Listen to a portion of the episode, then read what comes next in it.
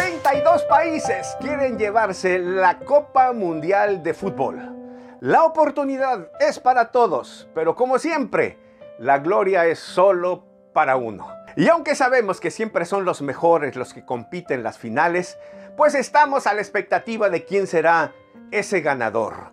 Nuestro país en México, pues las expectativas no son muchas. La verdad que en la fase de grupos se calcula un 54% de posibilidades que pase a la segunda ronda.